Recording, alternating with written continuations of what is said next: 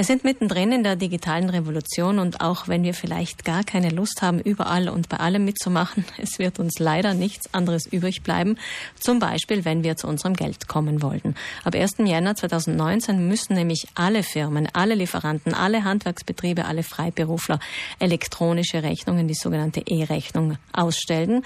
Für die öffentlichen Aufträge gilt das ja bereits seit 2015. Jetzt trifft es eben auch alle anderen und dazu haben wir uns Lukas Hofer von der System GmbH eingeladen. Herr Hofer, Sie sind sozusagen ein Problemlöser. Die neue Regierung macht keinen Rückzieher. Der Termin bleibt ab dem 1. Januar 2019.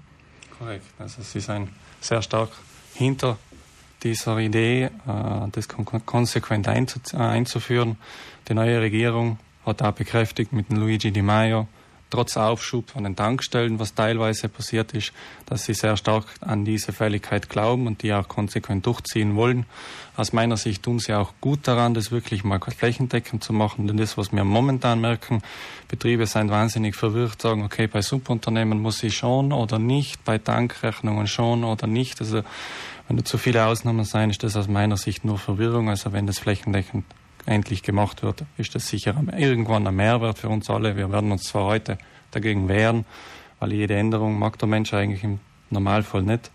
Aber auch der Computer war anfänglich mal was, was wir nicht wollten. Das Handy wollten wir auch mal nicht. Und heute ist nicht mehr wegzudenken. Und ich denke auch mit der E-Rechnung wird es früher oder später so sein. Ja, jetzt sind wir im Übergang. Das heißt, wir Gewohnheitstiere müssen uns einfach überwinden und etwas Neues anzueignen. Vielleicht können Sie es uns etwas schmackhaft machen, Herr Hofer. Was sind denn die Vorteile einer E-Rechnung? Ja, also der Hintergrund dahinter ist wirklich nur eine Kontrolle der Agencia dell'Entrate. Und dann alles, was mit Kontrolle zu tun hat, wollen wir eigentlich nicht haben.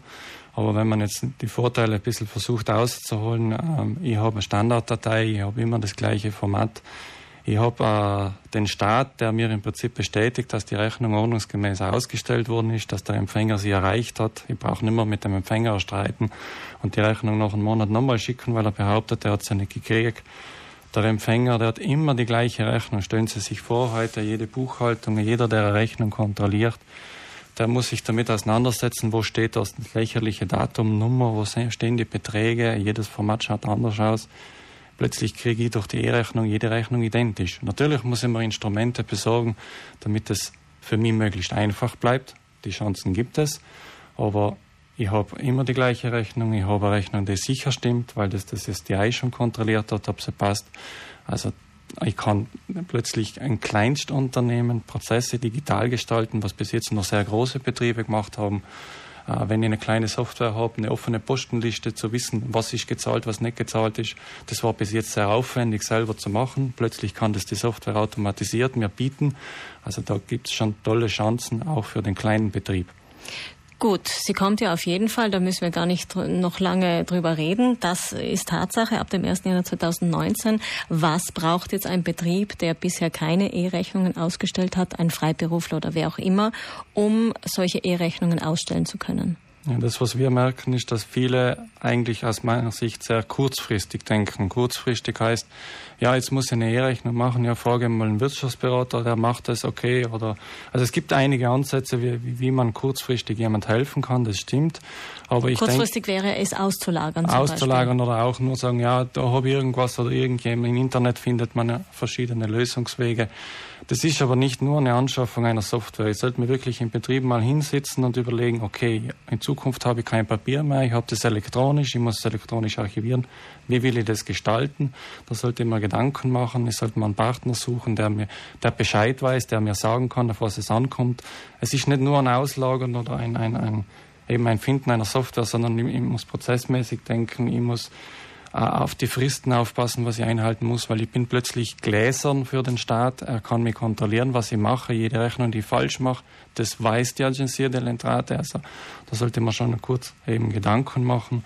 Äh, Rechnungseingang, wie wann wird gebucht. Also da gibt es so viele Regeln drumherum, die das Ganze schon leider am Anfang etwas undurchsichtig machen. Aber wenn man da sich mit jemandem zusammensetzt und sagt, erklär mir das, was, was muss ich machen, was darf ich machen, wie kann ich es geschickt machen, dass das in meinem Betrieb einfach mit einfließt, damit ich mich auf die Arbeit konzentrieren kann und nicht Zeit verliere durch einfaches Rechnungen erstellen. Das heißt aber, Herr Hofer, es wird in den nächsten drei Monaten eine Welle an Anfragen wahrscheinlich dann bei denen an, anlaufen, die sich jetzt äh, mit dem auseinandergesetzt haben und die beraten können.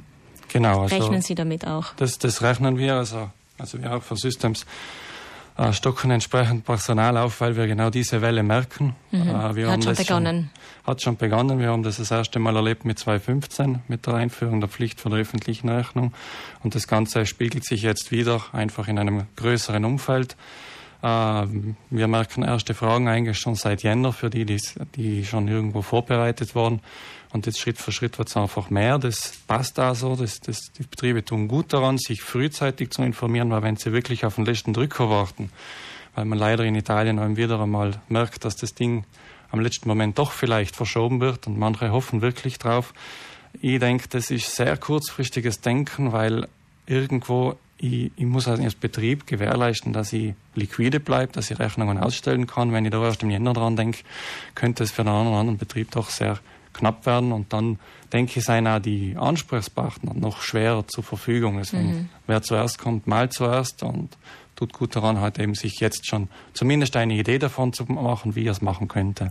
Herr Hofer, die Verpflichtende E-Rechnung gibt es jetzt nur in Italien, im restlichen Europa noch nicht, aber wird Europa in diese Richtung gehen langfristig? Also, es gibt in Europa auch andere Staaten wie Frankreich, Deutschland, Österreich, Portugal, Spanien, also wo die E-Rechnung in anderen Formen implementiert wurde, auch teilweise verpflichtend, also auch für die Öffentlichen gibt es in manchen anderen Ländern schon Verpflichtungen. Italien ist da jetzt wieder ein Vorreiter in der EU, ist auch gezwungen, Maßnahmen zu ergreifen, weil der Haushalt in Italien, wissen wir alle, ist leider nicht der beste und das ist sicher ein Instrument, um da Verbesserungen zu erreichen, um die Schattenwirtschaft irgendwo auch besser in den Griff zu kriegen.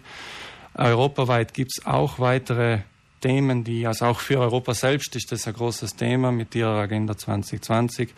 Sie haben bereits heute das sogenannte Protokollo People, wo man E-Rechnungen über europäischer Ebene austauschen kann.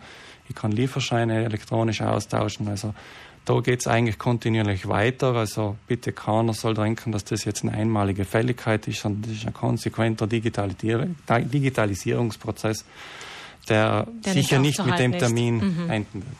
Ja, manche werden für diese Übergangsphase Hilfe brauchen. Die ähm, Beratungsfirmen sind darauf vorbereitet. Die E-Rechnung ist jetzt auch gleich Thema beim vierten Digital Business Forum in Bozen im Hotel Four Points Sheraton.